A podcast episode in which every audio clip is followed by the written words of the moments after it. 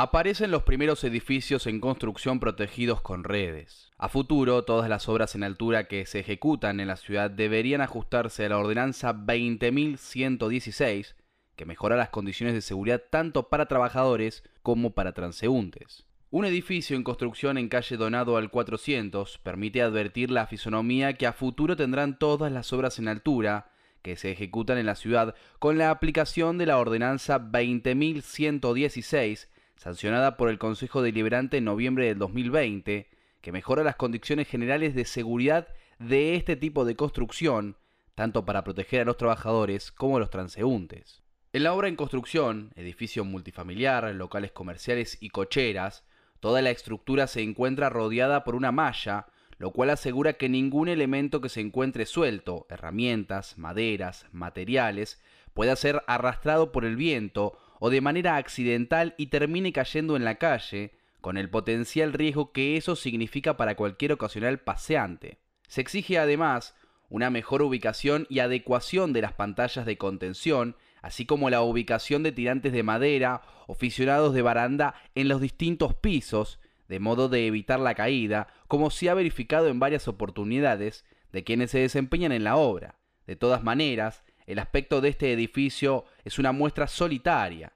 Si bien desde el municipio se ha comenzado a exigir a todas las empresas que implementen las exigencias de esa normativa, desde el Foro de la Construcción han solicitado que para las obras que ya están en marcha se otorgue un plazo hasta octubre del 2021 para esa adecuación.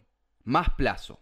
El requerimiento de las autoridades comunales de poner en práctica de manera inmediata las nuevas exigencias en materia de seguridad generó una respuesta de recientemente conformado Foro de la Construcción, que integran los colegios profesionales junto a las cámaras inmobiliarias y de la construcción. Mediante la nota presentada el 10 de febrero al municipio, solicitan que la nueva ordenanza, sobre todo el renglón referido a la colocación de las redes de protección, se realice en forma escalonada.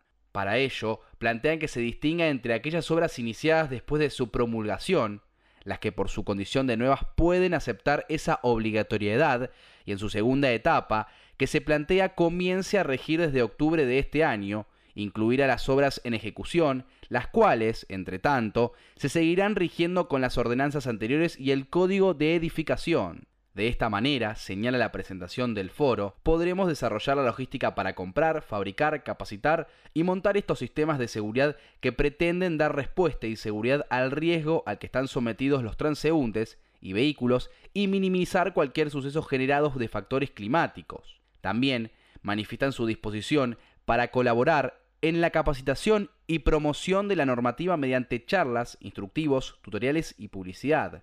La pregunta es si es posible postergar la vigencia de la ordenanza ya promulgada. El ingeniero Adrián Salvareza, director general de Catastro y Obras Particulares, explicó a la nueva punto que para que eso sea posible es necesario promulgar una nueva ordenanza que establezca esos plazos como válidos. Mientras tanto, hay una normativa vigente que se debe cumplir, mencionó. Como la nota del foro de la construcción está dirigida al Departamento Ejecutivo, se entiende que desde allí debería salir el pedido al Consejo Deliberante para que eventualmente atienda el planteo de las empresas y profesionales. Mientras no se establezcan plazos especiales, hoy todas las obras en construcción deberán comenzar a adecuar sus medidas de seguridad. La normativa. Varios accidentes, algunos de ellos fatales, ocurridos en la ciudad en los últimos años por caídas de objetos de obras en construcción, llevaron a modificar, luego de casi 50 años, la normativa que en materia de seguridad rige las obras en altura. En una ciudad donde el registro de jornadas ventosas es elevado,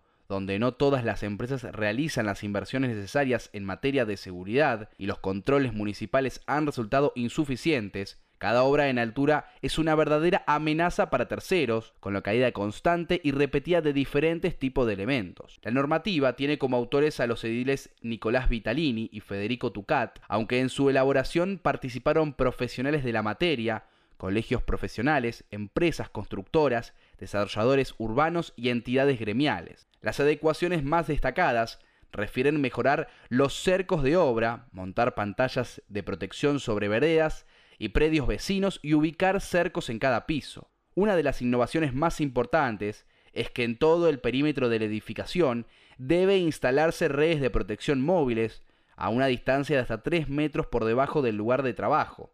Se deberá colocar, además, en todo el perímetro de la obra una red de protección de fibras sintéticas de poliamida o poliéster que envuelva el edificio.